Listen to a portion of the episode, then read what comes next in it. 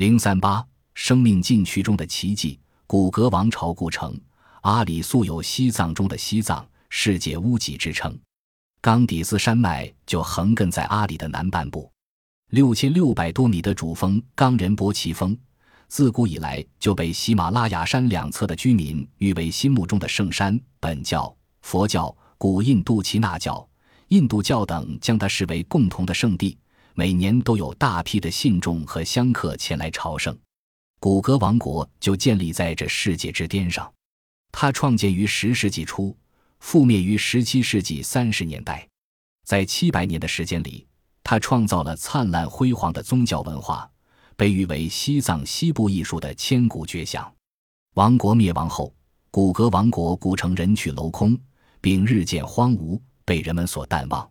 直至二十世纪初，随着中外考古学家们的先后进入，沉寂了三百年的王国和他的故事才再次走进人们的视野。古格王朝的兴起。古格王朝出现于公元九世纪，当时西藏正处于历史上激烈动荡和社会变革的时代。古格历史上属古象雄，是象雄王室部落的重要活动之处。象雄，《汉书》文献称杨童，系西藏早期的十二个主要部落之一。关于象雄的早期文明，中外学界意见分歧较大。目前唯一达成共识就是其年代下限。在吐蕃帝国建立以前，象雄是一个大国，分上下两部。一说分里、中、外三部分。从汉藏文献的记载看，象雄主要占据阿里一带。公元七世纪初，中原地区唐朝建立了统一强大的政权，结束了百余年的混乱分裂局面。与此同时，居住在西藏山南琼结一带的雅龙部落兴起，松赞干布统一了西藏的卫藏地区，建立了强大的军事奴隶主部落联盟——吐蕃王朝。约在六百四十七年左右，象雄为吐蕃王朝所灭。公元八世纪末和九世纪初，吐蕃王朝逐步衰落。八百二十四年，吉藏利木牛年夏天。宫廷政变中登上王位的达玛被反对者杀死，从此统一的王朝不在。这场危机在四年前已经埋下。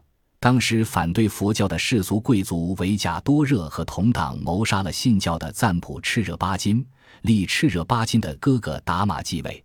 达玛上台后，为维护世俗贵族的利益，推行毁法灭佛的政策。两年之内，吐蕃国内几乎难觅佛教踪迹。于是，王朝内部发生了根本的分裂。在这次斗争打击之下，吐蕃王朝终于分崩瓦解。此后，原吐蕃王室的子孙为争夺王权，长期内政，并分别建立了拉萨王系、阿里王系、雅龙觉阿王系和角斯罗王系。